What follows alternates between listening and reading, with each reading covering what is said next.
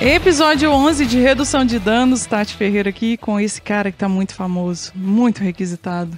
Tá difícil até de bater a agenda pra ele vir gravar podcast aqui. Como que você chama, cara? Eu me chamo Áureo Toledo. Nossa, que humildade que você falou.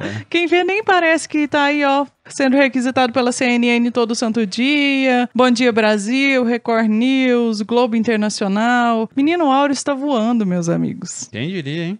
Quem diria? E hoje vamos falar sobre o Afeganistão. Afeganistão hoje, gente. é. Só, só para vocês que estão meio perdidos aí, o Áureo tem uma longa pesquisa acadêmica sobre o Afeganistão e depois de todas as questões que rolaram nos nas últimas semanas, ele foi muito requisitado para falar sobre o Afeganistão, o Talibã, o que, que vai acontecer daqui para frente. E eu já decorei tantas respostas, tanto vezes em entrevistas dele, que quando alguém pergunta o que vai acontecer no Afeganistão daqui para frente, eu sempre respondo: essa é a pergunta de um milhão de dólares. é verdade. Depois de 20 anos aí estudando Afeganistão, ganhei, não ganhei aqui uns 15 minutos, não, mas ganhei, deve ter dado uns 7 minutos de fama. É, eu já ouvi isso algumas vezes também, porque eu tô vendo todas as entrevistas. Mas não vamos falar sobre o Afeganistão aqui. Se você quiser saber sobre o Afeganistão, você pode acompanhar o Áureo no Twitter e no Instagram, arroba Áureo Toledo, que você vai ter todos os detalhes. Hoje a gente vai falar sobre. Na verdade, é um assunto relacionado. Vamos descobrir se o Áureo mereceu estar onde ele tá agora. Vamos falar sobre o quê? Meritocracia. Isso mesmo. Será que você mereceu estar onde você tá, a pessoa que tá ouvindo? Vou deixar vocês me julgarem aí se eu mereci ou não. Mas esse foi um tema que a gente lançou a ideia no último episódio, lá no longo mês, lá atrás, no longo mês de julho. É, e a galera, a gente teve alguma repercussão, algumas pessoas acharam que valia a pena, então a gente resolveu gravar aqui a pedidos. Então estamos aqui para discutir meritocracia. E acho que para começar nessa discussão, inclusive para a gente deixar claro o que, que a gente está entendendo por meritocracia, é, acho que vale a pena a gente começar com nossas experiências, né? Então, e aí, Tati? O que, que você conta, assim, com, uma, com a sua longa carreira aí já? O que, que você acha? Como é que foi sua experiência com mérito, meritocracia? Ah, Aura, eu tô aqui porque eu mereci, né? Se eu tô aqui é porque eu mereci. Apenas isso. Na verdade, eu demorei muito a ter contato com essa palavra. Eu acho que tanto quanto algumas pessoas que estão ouvindo a gente, eu comecei a pensar sobre isso não faz muito tempo, não deve ter uma década. Porém, tá muito claro pra mim que eu sou o próprio fruto do privilégio e eu não tô aqui porque eu mereci porcaria nenhuma. Eu tô aqui porque eu tive pessoas que tiveram condições de me dar certas oportunidades para que eu chegasse onde eu tô agora. Só para vocês terem uma noção, eu vivo contando, muito provavelmente você deve ter ouvido isso já, se você é uma pessoa recorrente no canal Acidez Feminina, que eu comecei que eu comecei a trabalhar com 16 anos numa rede de farmácias como secretária. Poucos meses depois eu já estava trabalhando como auxiliar administrativa, fui para o financeiro e afins, e tudo isso foi que me levou até o conhecimento que eu tenho hoje em dia para conseguir fazer uma empresa se manter firme, né? Ou até recuperar uma empresa, que foi o que já rolou com a acidez feminina nesses 11 anos e tudo mais. E todo o conhecimento de administração de empresa que eu tenho veio dessa minha experiência, né? Ou também da experiência que a minha mãe passou tendo um comércio. Só que tem um pequeno detalhe aí que poucas vezes eu cito, que é essa rede de farmácias era dos meus tios, ainda é dos meus tios. Eu tive uma oportunidade que os meus tios me deram porque eu estava numa idade que eu queria um emprego e também porque o meu pai, no caso, não é sócio dessa rede de farmácias. A gente tinha uma condição bem menor do que é que esses tios têm ou tinham. E eu precisava de um trampo. Inclusive, se eu quisesse entrar na faculdade, eu precisaria pagar a faculdade, que foi o que aconteceu com o meu próprio trabalho, né? Minha mãe e meu pai não tinham condição de me manter numa faculdade. Então, eles me ofereceram, eu estava no lugar certo, na hora certa, com a idade certa na família certa, no caso. E eles me ofereceram essa oportunidade e foi por isso que eu tô aqui agora, acredito eu. Então, não necessariamente foi porque eu mereci, né? Eu acho que você teve um mérito Ah, lá vem. em aproveitar a oportunidade. ah, lá vem. É sempre isso. Não, mas é que eu acho, e esse é um ponto importante, porque tem a ver com a questão das oportunidades, a discussão de meritocracia. E por que, que eu digo isso, a questão da oportunidade? No seu caso, ela apareceu por conta da sua família, mas essa questão da oportunidade é uma coisa que me, sempre me faz refletir muito sobre a questão de meritocracia. A primeira vez que eu lembro de pensar isso aparecer na minha vida, eu estava na quinta série, eu não pensei nesses termos, né? É, é, isso é eu refletindo agora sobre a quinta série. Imagina o Áureo lá sentado na carteira dele de escola pensando, hum, meritocracia. Meritocracia, tipo, nossa, filosofando com, Com 11 anos de idade. Mas o, a questão aqui que me chamou a atenção na, na quinta série era que eu, eu morava no estado de São Paulo, no interior do estado de São Paulo, em Assis. É, nesse ano, era 1993, se não estou equivocado, é, teve uma greve dos professores e que a escola ficou seis meses, enfim, muito longa a greve. E eu me lembro que ficou toda uma discussão em casa, assim, enfim, vai, perder o ano, não vai perder o ano. Minha mãe achando que valia a pena ir para uma, uma escola particular, né, e tal. E aí eu me lembro que eu, eu cumpri a quinta série na escola estadual que eu estudava, mas eu me lembro que no final da quinta série, é, eu falei, não, agora terminei a quinta série, vamos ver se eu vou para a escola particular, enfim, mas estava feliz, tinha terminado, acabou a greve, enfim, tinha se formado. Aí um amigo meu também, né, feliz, mas daí no ano seguinte eu acabei indo para a escola particular, só que esse meu amigo, eu fiquei sabendo depois que ele não continuou estudando. Ele parou de estudar. Por, a- a- se eu não me engano, foi uma questão de trabalho. Ele teve que ajudar os pais desde cedo a, a trabalhar. E olha, vejam, era uma escola estadual, próxima da casa dele, e mesmo assim ele não pôde continuar. Uma experiência semelhante a essa de eh, eu achar que eu e meus amigos teríamos trajetórias semelhantes mas que por circunstâncias não aconteceu, foi quando veio a época do vestibular. Aí eu já estava na escola particular e me lembro que para mim foi natural. Assim, felizmente eu tive condições da minha família, da minha mãe falar, olha, você pode prestar o vestibular, enfim, a gente dá um jeito aqui para você estudar e tal. E eu me lembro que mesmo assim, vários colegas no terceiro colegial já não prestaram vestibular. Foram fazer outras coisas da vida, foram trabalhar. No momento eu pensei, às vezes é questão de opção, né? Não querem fazer faculdade. Alguns eram questão de, digamos, de mérito, né? Não conseguiram é, sequer passar no vestibular, mas alguns sequer puderam prestar o vestibular. Aí eu já era mais velho e aquilo já começou a me chamar no seguinte sentido: poxa, são, são, são pessoas, eu e esses colegas, que em termos de capacidade intelectual, se tivéssemos oportunidades, todos conseguiriam, certamente, passar no vestibular e fazer faculdade, mas alguns estão ficando no meio do caminho. Por isso eu chamei a atenção da oportunidade, né? Eu tive a oportunidade e continuei trilhando. Alguns não puderam. Então é e essas duas experiências assim, toda vez que eu vejo a discussão de meritocracia, elas me marcam muito, porque elas, digamos assim, acabaram com a minha inocência, digamos, de achar que eu, os meus amigos, o meu entorno, todo mundo era igual. Todo mundo estava estava tendo mesmo acesso às oportunidades. É, e eu acho que quando a gente fala sobre capacidade, sobre oportunidade, eu acho que tem uma outra coisa que a gente precisa falar muito, e aí eu acho que entra no ponto de merecer ou não, que é a questão do repertório. Às vezes a gente fica com essa impressão de que, ah, eu tive a oportunidade, ou é, eu aproveitei na hora certa e afim, mas se você não tem o repertório, as condições para entender que aquilo é uma oportunidade, e melhor ainda, ou pior ainda, poder escolher alguma coisa específica, você não, não tem como nomear aquilo enquanto uma oportunidade, ou nomear aquilo enquanto uma capacidade, porque às vezes você tem- realmente tem a capacidade intelectual, mas o seu repertório não te fez estar pronto para aquele momento quando a oportunidade apareceu, entendeu? Por isso que eu acho que essa questão da, da meritocracia é muito difícil de ser discutida e difícil de ser levada em consideração, porque são vários mínimos aspectos que a gente tem que pensar para tentar entender se realmente existiu mérito ou não, sabe? Eu acho que É, eu acho que para auxiliar essa discussão, cabe a gente lembrar de uma história que a gente discutiu aqui no podcast, alguns episódios passados, que é a, a história do Matheus é, de Araújo Moreira Silva. O Matheus, para quem não se lembra, ele tem 26 anos e ficou muito famoso porque ele é um, é um, jo- um jovem de uma comunidade quilombola e que conseguiu realizar um grande sonho, que foi passar na Universidade Federal do Recôncavo Baiano para cursar medicina. Então ele passou no vestibular.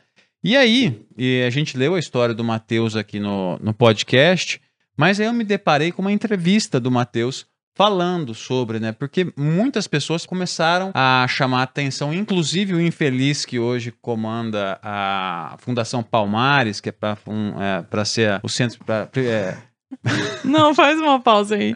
Porque eu, tô rindo aqui, porque antes, Mauro começa essa última frase que ele começou, que vocês estavam escutando, ele parou um pouquinho, olhou pra mim e falou assim: pode xingar aqui, né? Aí ele me manda, ô infeliz. Eu falei, É que- tá de brincadeira. É que é pra ser educado. Mas o infeliz que comanda a Fundação Palmares, acho que é Sérgio Camargo o nome dele, pegou a história do Matheus pra falar: olha, ele é negro e não tá querendo ser vitimismo, não. Aqui ele passou, é só se esforçar e tal. E aí o próprio Matheus comentou, ele falou o seguinte, né? É, que isso, essa história toda a repercussão nesse sentido estava incomodando ele demais. Ele falou: Porra, eu sofri pra cacete. É, se, se, ele tivesse tido um lugar bom para estudar, se ele não tivesse que trabalhar, certamente teria sido facilitado. Ele estudava num, num lugar é, que sequer tinha luz. Uhum. E aí ele lança um ponto que eu acho que vale muito a gente pensar. Que ele lança a seguinte frase, que para mim me lembra muito essas experiências que eu tive aí ao longo da vida. Que ele o seguinte Meritocracia é quando as pessoas têm os mesmos direitos. Para a gente que é da periferia, de interior, de favela, as políticas públicas não chegam. É, é porque no final das contas é muito fácil pegar a história de um indivíduo que conseguiu ultrapassar todas as barreiras que estavam de frente ele para até conseguir chegar num objetivo específico e romantizar aquilo e transformar aquilo numa jornada do herói. Porque convenhamos, o brasileiro é apaixonado em Jornada do Herói. O é. cara que veio de baixo, o cara que não tinha nada, o cara que não teve condições e ele ultrapassou todos os problemas e todas as e todas as dificuldades e todas as questões que tentaram barrar ele na vida e agora ele tem sucesso. Assim como os livros que a gente vê por aí, milhares deles falando como ser uma pessoa de sucesso ou a biografia do cara que tá milionário de sei lá quem esses coaches de finanças também. Que uhum. rola muito. Tá bom, gente. Ok, sua história é maravilhosa. Parabéns para você, sensacional. Você tem que contar ela mesmo. Porém, é sempre bom a gente lembrar dos vários milhares e às vezes milhões de outras pessoas que tentaram fazer esse mesmo trajeto e por algum motivo ficaram para trás. E outra coisa, nenhuma dessas, nenhum desses gurus do sucesso ou das finanças, dos bilionários e muito dinheiro na conta estão contando necessariamente a quantidade de vezes que eles falharam. Isso fica, acho que, bem ilustrado quando o Matheus, no final da entrevista, ele diz o seguinte: às vezes a gente precisa escolher entre trabalhar para ter dinheiro e botar comida na, em casa e estudar. Uhum. E aí, isso é uma escolha que é muito complicada de você fazer, infelizmente. E essa é uma questão também que, poxa, chama a atenção. O Matheus, provavelmente, ele é uma pessoa que tem os seus méritos, enfim, inclusive provavelmente a genética dele deve ter favorecido ele, porque talvez ele tenha ficado muitos dias, sei lá, sem comer o mínimo de calorias necessárias para conseguir render o que se espera. É, e tem a questão da dedicação, da Sim. concentração, de conseguir se alienar das outras questões que estão ao seu redor para focar no estudo, né? Sim. Então, a gente, quando a gente para e pensa esse caso do Matheus, a gente não. É, é muito complicado você querer universalizar uma experiência individual muito específica. Uhum. E é o, o, ponto que eu chamo a atenção aqui com a para fechar é o seguinte, né? Não dá para universalizar essa experiência do Matheus.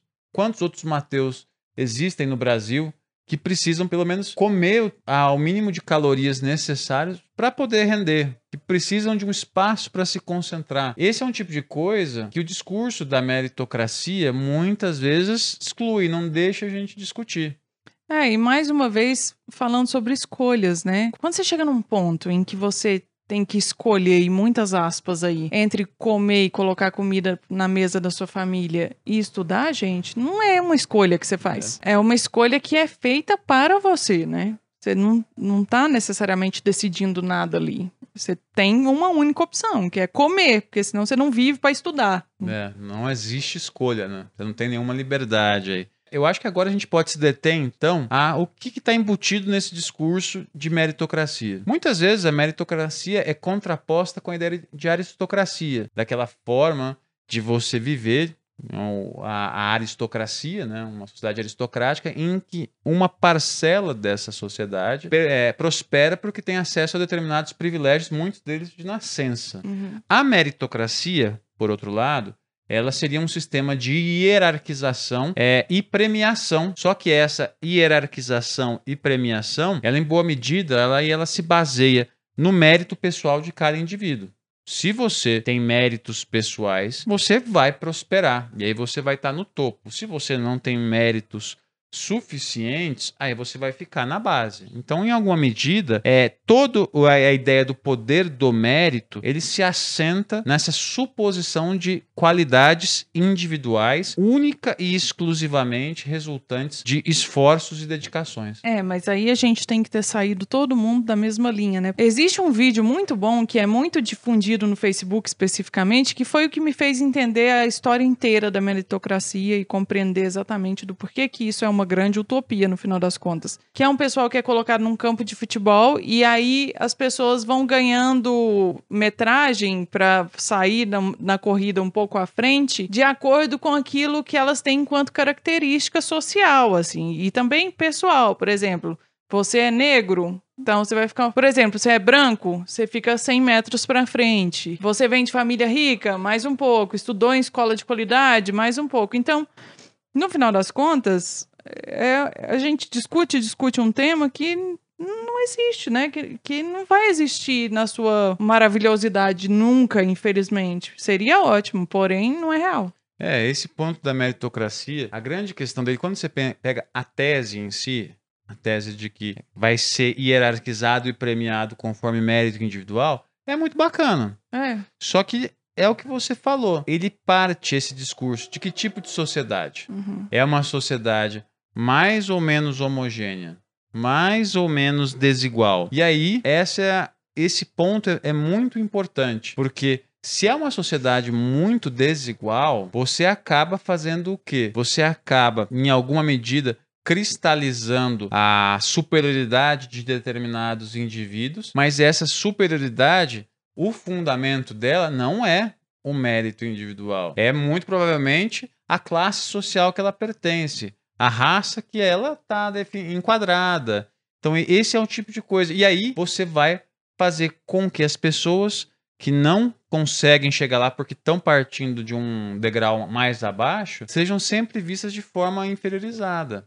É, de alguma maneira você acaba penalizando também, inclusive, às vezes até contribuindo para impedir que essa pessoa consiga fazer as escolhas, entre aspas, ter capacidade, ter condições, estar pronto para quando a oportunidade aparecer, por exemplo, porque você já coloca ela num lugar de para você vai ser muito mais difícil, porque você já está deixando isso como ponto de partida, assim. Então, de alguma maneira, isso já dá uma ceifada na autoestima, dá uma ceifada na dedicação, dá uma ceifada na consciência de possibilidades que você tem, que você pode vir a desenvolver, algum tipo de característica específica que vai contribuir para que você atinja um objetivo em específico, né? Porque, velho, não tem nada pior que baixa estima de capacidade mesmo. A gente fala muito sobre autoestima pessoal no sentido de beleza, mas, velho, tem aí uma outra coisa que a gente precisa falar muito, que é o quanto você se sente capaz, o quanto você se sente seguro e o quanto você tem uma autoestima da sua capacidade, assim. É muito louco. Uma outra coisa que eu fico pensando, e eu acho que é importante a gente abordar aqui, que é por que, que a gente se sente tão à vontade, às vezes até tão, sei lá, orgulhoso de falar que eu mereci. O mérito é meu. Porque, sim, eu contei toda aquela minha história, mas no fundo, no fundo, eu ainda fico pensando ah, mas se eu não tivesse desenvolvido e conseguido desenrolar até onde eu tô, eu, é um mérito meu, no final das contas. Por quê, hein? É uma questão de ego, assim? De se sentir fortalecido? Ou será que é porque a gente está muito dentro desse discurso de ah, é, se você for capaz, você consegue? Eu acho que tem alguns pontos aí que valem ser explorados. O primeiro eu acho que tem a ver com a questão desse discurso da meritocracia que ele transforma todo mundo em alguma medida meio que competidor. Uhum. Né? A gente está o tempo todo competindo para alcançar algo. Então isso é um ponto importante. Né? Nós estamos o tempo todo competindo e isso acaba de uma forma ou de outra é criando um tipo de laço social entre as pessoas, a meu juízo, muito frágil. Eu penso isso muito é, na, na, meu, do meu ponto de vista, na academia, no, na universidade, é, a ciência é uma empreitada, em alguma medida, coletiva, né? Você faz construção coletiva, é um amontoado de conhecimentos construído por diversos pesquisadoras e pesquisadores que vão produzir, digamos assim, toda uma massa crítica. E muitas vezes essa própria ideia de competição na academia se torna bem problemática, porque está todo mundo correndo para ver quem publica mais, quem tem mais artigo aprovado, quem tem acesso a financiamento. E aí, muitas vezes, isso transforma uma pessoa que era para ser um par num competidor. Uhum. É, Eu mesmo, já várias vezes, já me vi dentro desse discurso. Querendo correr, preciso publicar, eu preciso correr atrás de financiamento, enfim. Tudo isso, muitas vezes, é, me colocou uma pressão. Eu mesmo me pressionava. E ainda me pressiono, não vou dizer que eu superei isso, não. Ainda me pressiono para suprir essas expectativas. Então, esse é seria um primeiro ponto. É, é um discurso que transforma todo mundo em competidor. Você. Porque é, é uma ilusão, né? Tipo, você tá vendo que é, é possível você alcançar algo. Então você corre para tentar alcançar. Mas aí o ponto que chega é que muitas vezes você começa a colidir com bloqueios estruturais. Eu me lembro que quando eu tive a oportunidade de fazer o primeiro pós-doutorado, eu voltei, nossa, dá para competir com os caras lá de fora, ó. Competir com os caras lá de fora, publicar do mesmo jeito, mas não tem como, porque a gente aqui no Brasil, pelo menos da minha realidade na universidade, a gente enfrenta bloqueios estruturais para fazer pesquisa. Falta de é, financiamento, de Ah, condições. a gente não tem vacina, Áureo. Não tinha vacina até outro dia. Mas esse seria o primeiro ponto. Então é um, é um discurso que acaba todo mundo sendo um competidor. Mas é um discurso também que é atrativo. Porque quando você alcança algo, você tem o seu mérito visto por outras pessoas, você consegue reconhecimento. É, e eu- você falou sobre competir, tem muita coisa do pódio também. Você tem que lutar muito para estar em primeiro lugar ou para ser visto, ter mais visibilidade ou ter números maiores. A gente falou sobre isso aqui já. Todo mundo quer ser o Whindersson, né? Ninguém quer ser. E você falou sobre a competição e, e sobre a academia, mas a primeira coisa que, me- que eu lembrei é, por exemplo, no jornalismo também, tá todo mundo sempre competindo quem que vai dar o furo da notícia. Mas tem a ver com essa, com essa coisa do pódio. E mais uma vez tem a ver com essa jornada do herói. De sofrer. As Olimpíadas estão aí para provar isso de alguma maneira também. Todo mundo ficou, ah, mas o Medina lá tem tanto, é privilegiado, com muitas, é, muitos patrocínios, muito dinheiro envolvido, condições para treinar nas melhores ondas do mundo.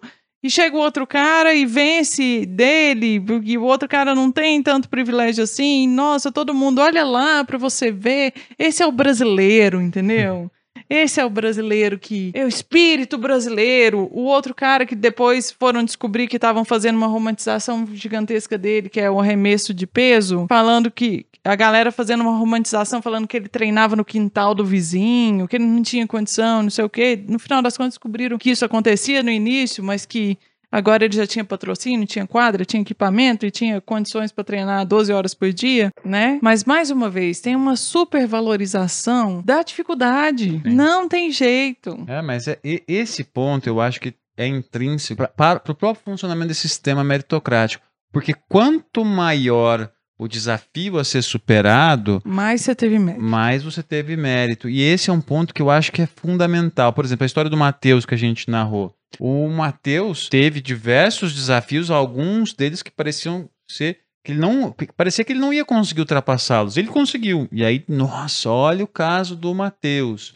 Eu estou chamando a atenção disso porque nessa questão do desafio a ser superado, tem uma questão aí que é justamente relacionada com o fato de o que, que a gente vai acabar valorizando. Que é, ah, a pessoa conseguiu superar esse desafio. Nossa, que legal. Mas muitas pessoas não enxergam que esses desafios, na verdade, são problemas da nossa sociedade, problemas estruturais que a gente não discute, que a gente prefere dizer, olha, isso aí todo mundo consegue. A gente naturaliza desigualdade. Uhum. É, é, é algo comum. O Matheus conseguiu, para que, que a gente precisa lidar com isso? Isso, total. Esse é um ponto que chama muito a atenção, porque o discurso da meritocracia é, ele vai fazer com que essas questões, por exemplo, comunidade quilombola, que é onde o Matheus veio, é, essa é uma comunidade extremamente fragilizada. As comunidades quilombolas são comunidades fragilizadas no Brasil. Ah, mas daí vem um infeliz lá da fundação falando: ó, ó, o que o Matheus conseguiu, então todo mundo consegue. E aí não dá a atenção necessária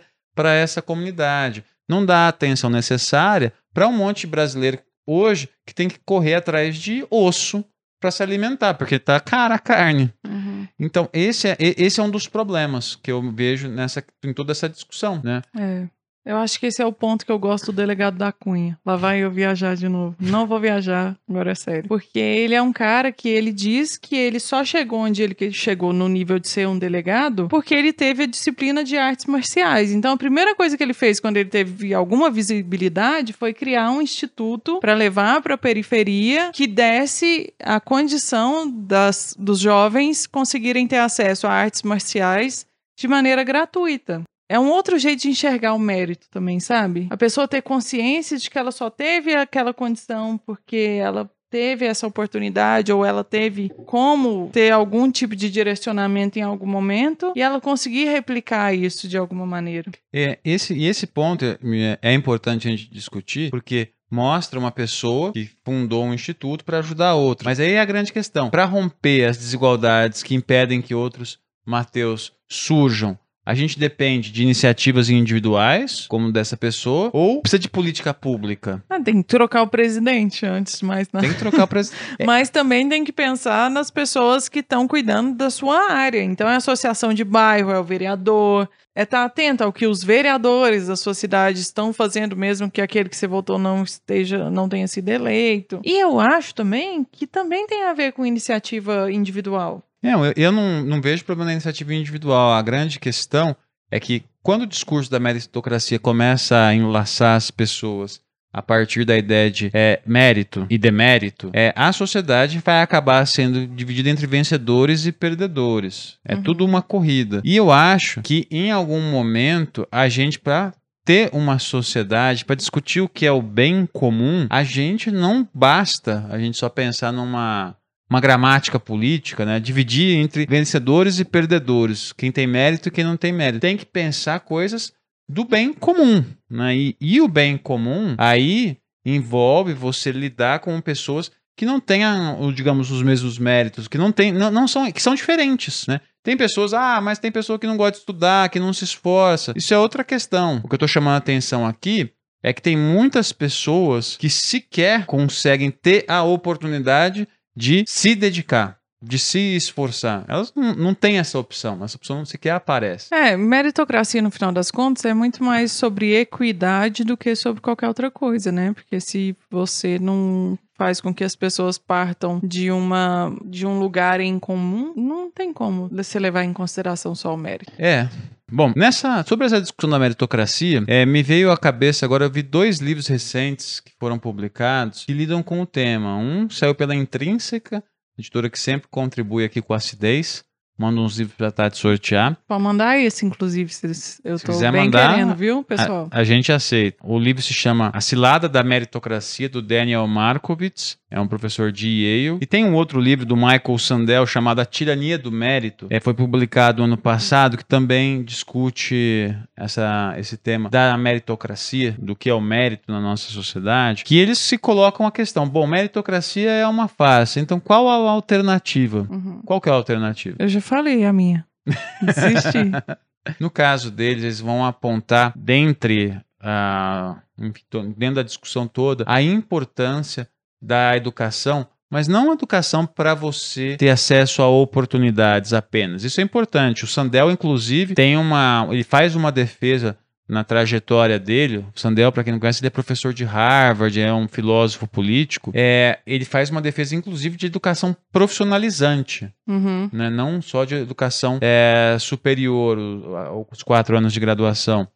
Mas ele, eles vão apontar a importância da educação para cultivar justamente esse outro tipo de laço social que pode ser construído entre as pessoas. A escola, então, e a educação no geral, é uma maneira de você parar de pensar a sociedade só em termos de vencedor e perdedor, aquele que tem mérito e aquele que não tem mérito, porque em última instância a construção da sociedade ela não deixa de ser uma construção coletiva. Né? Uhum. Esse acho que é o, o, ponto importante aqui a ser destacado. Né? Enfim, eles não dão, é, em alguma medida, a receita pronta, vai nessa direção, mas apontam, olha, esses caminhos aqui, inclusive para pensar política pública, são importantes. É, e acaba que a escola ela é uma demonstração do que está ao redor, né? Então ela mostra muito sobre as famílias, é, acaba sendo constelações de um todo, né? E ali você tem uma amostragem muito boa do que cada um está vivendo, experienciando no seu próprio ambiente familiar. Sim. Da hora. Tá pronto pra encerrar? Um pouco pensativo, meio triste, mas tô pronto. Beleza. Então, seguindo aqui, vamos pro nosso. Qual que é o quadro agora? Vamos ver se você tá na ponta da língua. Eu vou te colocar numa cilada. Vai, né? Ah, o pessoal só bota a vinheta depois que a gente finalizar. Eu gosto quando é assim também. tá pronto pra acabar? Pronto. E aí bota a vinheta. Pronto. É, vamos pro promovendo ganhos, então, nosso Olá. editor. Por que, que você tem que pedir? Acabei de falar. Eu acho legal pedir, isso, tá? Tá bom, então. Vamos pro promovendo ganhos, editor. Pode deixar isso tudo aí, essa discussão, viu, Dio? O pessoal só bota a vinheta, eu acho legal. E o Oro falou.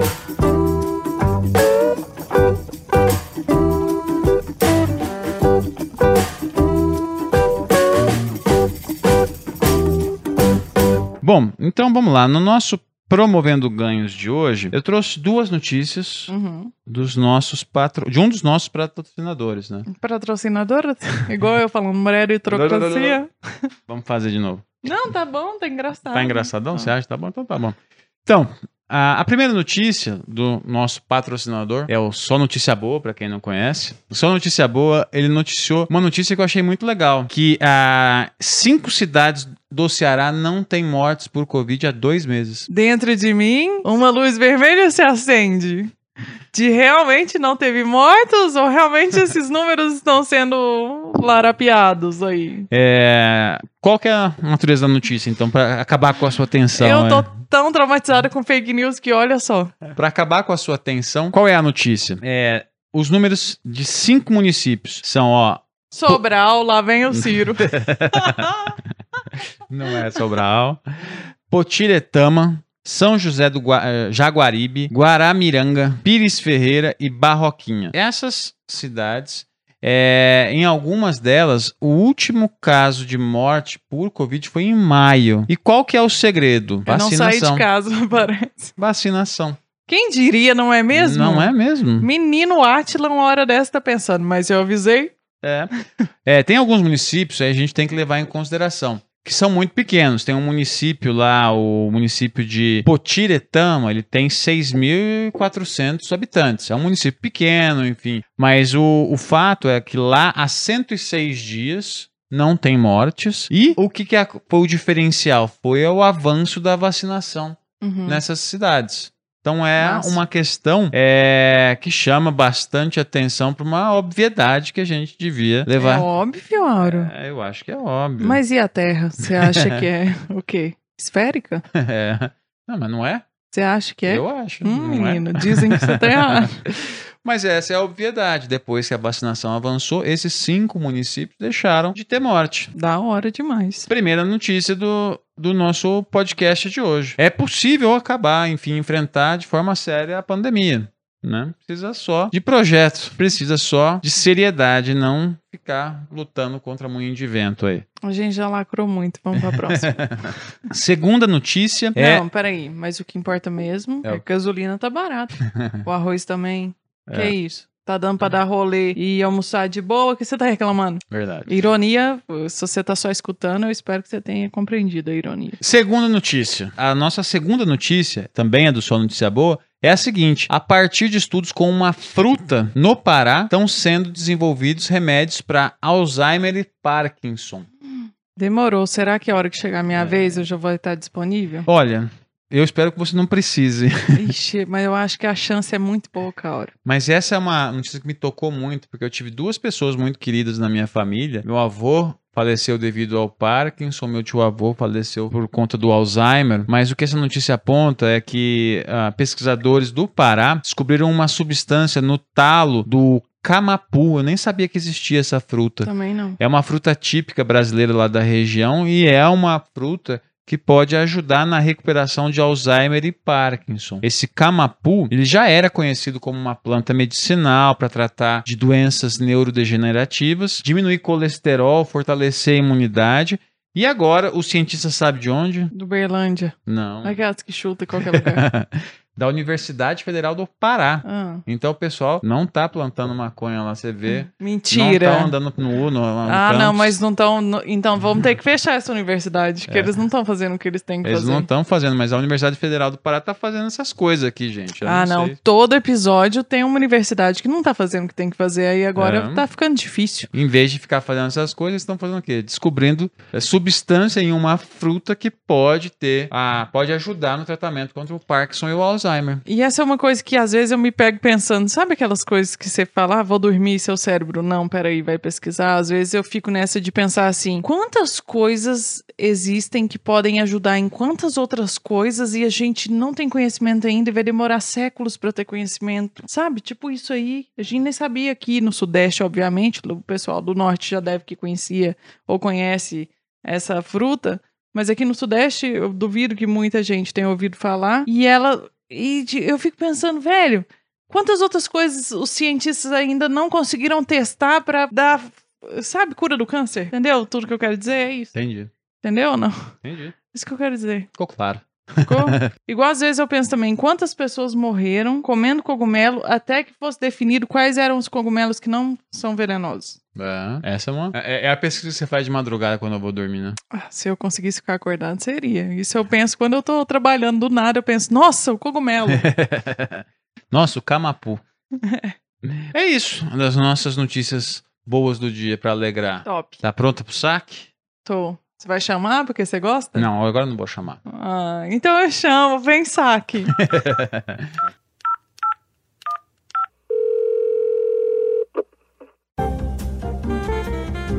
Bem-vindo ao saque. Sua ligação é muito importante para nós. Bom, então, pro nosso saque de hoje, é, primeiro eu queria agradecer muito, né, os nossos ouvintes. Foram 73 comentários lá, foi difícil de selecionar, mas pode comentar mais, eu leio todos. No qual não consigo, a gente não vai conseguir comentar todos, mas não, enfim. se você falar isso, a galera não vai comentar. Comentem, às vezes a gente pode fazer um episódio especial onde a gente lê todos. Ah, é, verdade. Então, comentem que eu vou ler todos. E Estratégia. comentar A- todos. até na hora de mentir, sua voz fica um pouco mais fina, repare. Primeiro comentário é de quem primeiro comenta no podcast. Rosana. Rosana. Rosana tá lá. Amo redução de danos, melhor podcast.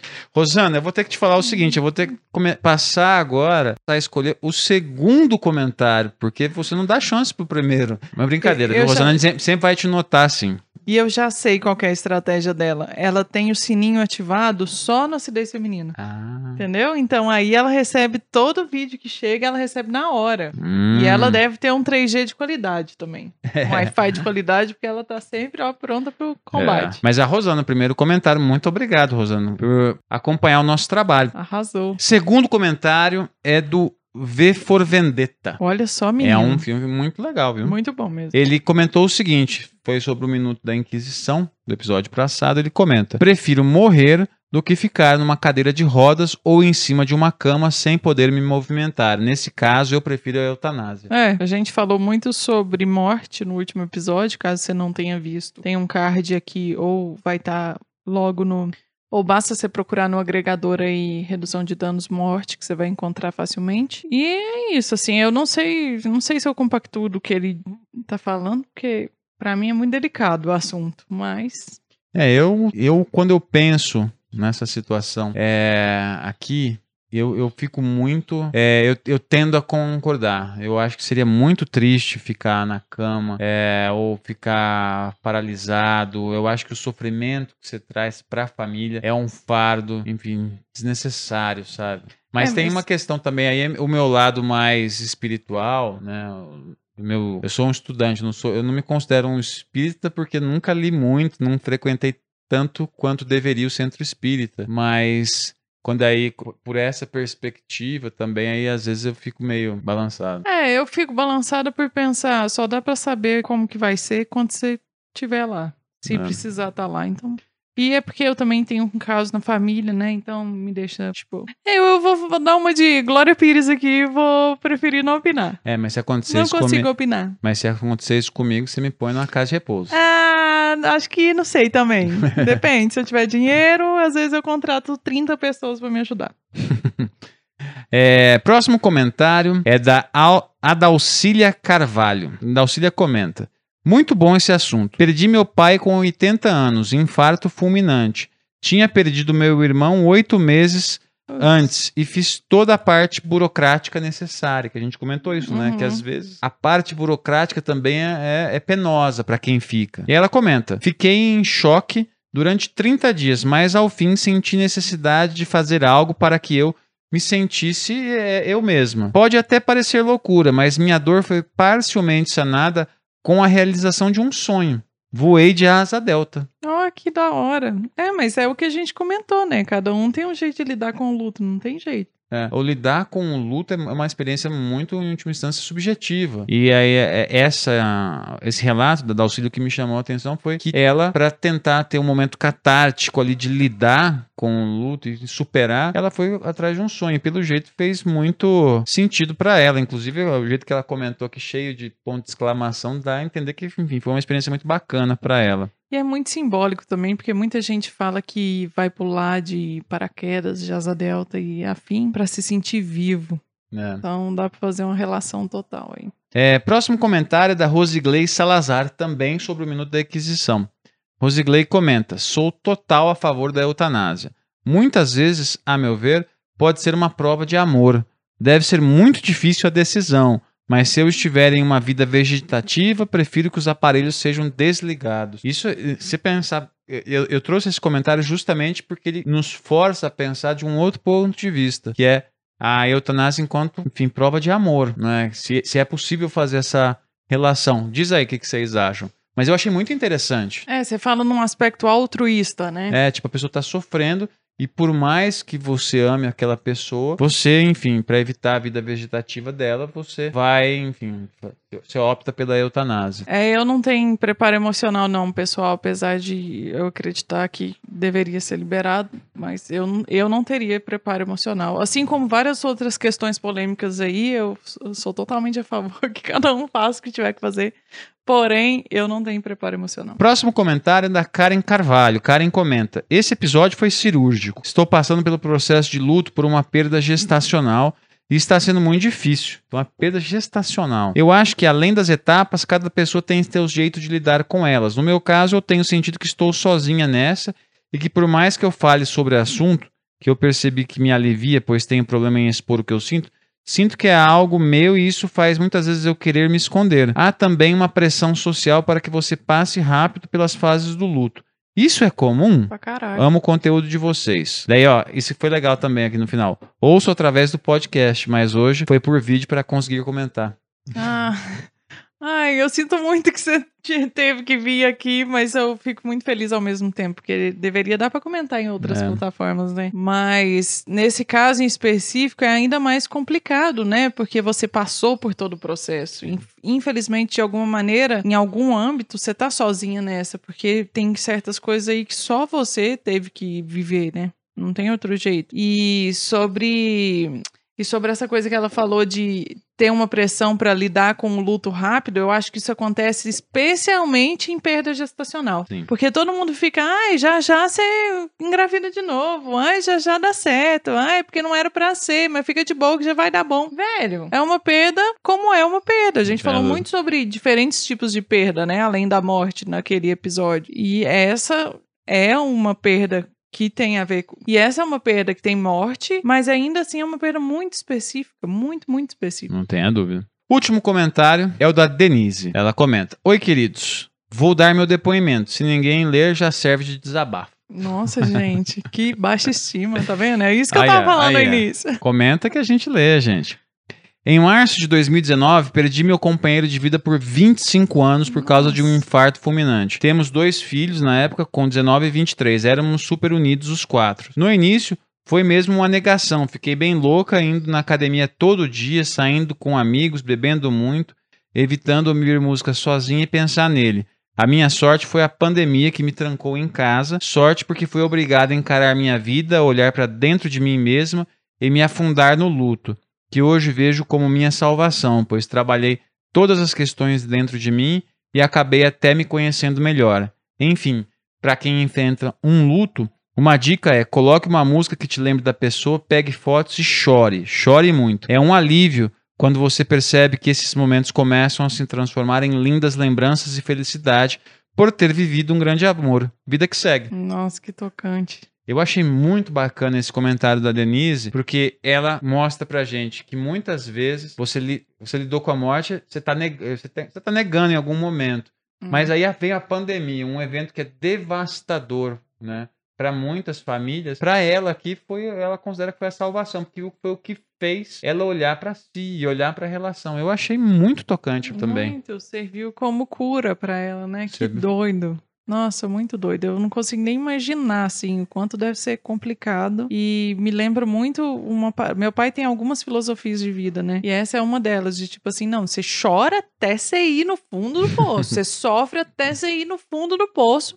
Mas uma vez só. É. Não fica carregando, tipo, uma vez só, no sentido de que você não vai ficar remoendo com rancor, levando aquilo pro resto da vida. É, às vezes eu fico pensando que não faz muito o que ele diz, mas é um ótimo conselho. Entendo, viu? Sofre de uma vez e vida que segue. É, e depois quando passar, passou. É isso. Muito legal. Agora a gente é. Nossa, tô terminando muito feliz com esse comentário. é que bom. Achei bem Denise, obrigado por comentar. E vocês, todo mundo, comente. A É. Tati vai dormir mais feliz hoje. Por mim, viu, gente? Façam É. isso por mim. Não, mas é muito legal também ler os comentários que estão lá, especialmente porque o pessoal realmente se abre e contam Sim. aspectos das vidas deles que às vezes pode te tocar de um jeito bem É. positivo, como aconteceu Esse, agora. nesse episódio, esse episódio sobre a morte era um episódio, inclusive, que eu tava muito assim, nossa, que- como, é que, é- né? como é que a gente vai lidar com isso, que é um assunto tão sensível, mas ler o comentário da Denise e de outras pessoas que infelizmente a gente não conseguiu encaixar, é, você vê assim que é, é algo que muitas pessoas precisam falar, mas não se Uhum. sente à vontade. Não tem lugar, né? Não É. tem onde fazer. Enfim. A gente tá aqui pra oferecer o lugar, é isso aí. Agora vamos finalizar com uma perguntinha? Então vamos pro... Minuto da Inquisição. Ah! Você já falou. Eu lembrei. solta Para a de- vinheta, solta a vinheta. Tá me zoando demais hoje.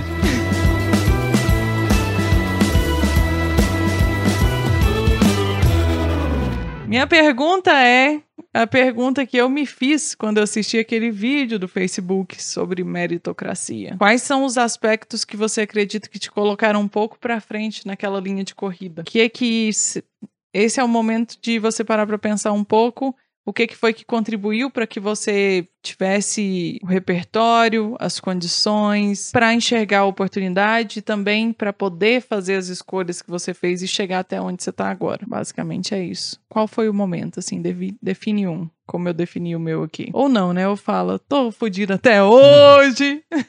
Compartilha com a gente. É, só troca essa ideia com a gente. E a gente volta assim que o Áureo tiver uma agenda. É. No próximo episódio é sobre Afeganistão. Vamos torcer para não acontecer nenhum atentado terrorista, porque aí o Áureo tem a agenda um pouco mais. É isso. Não por causa disso, viu, gente? Ironia de novo. É. Será que eu preciso ficar sempre É, explicando? não, não fica me zoando, não, só porque eu te zoei, muito você tá me zoando. Tchau, gente. Até mais.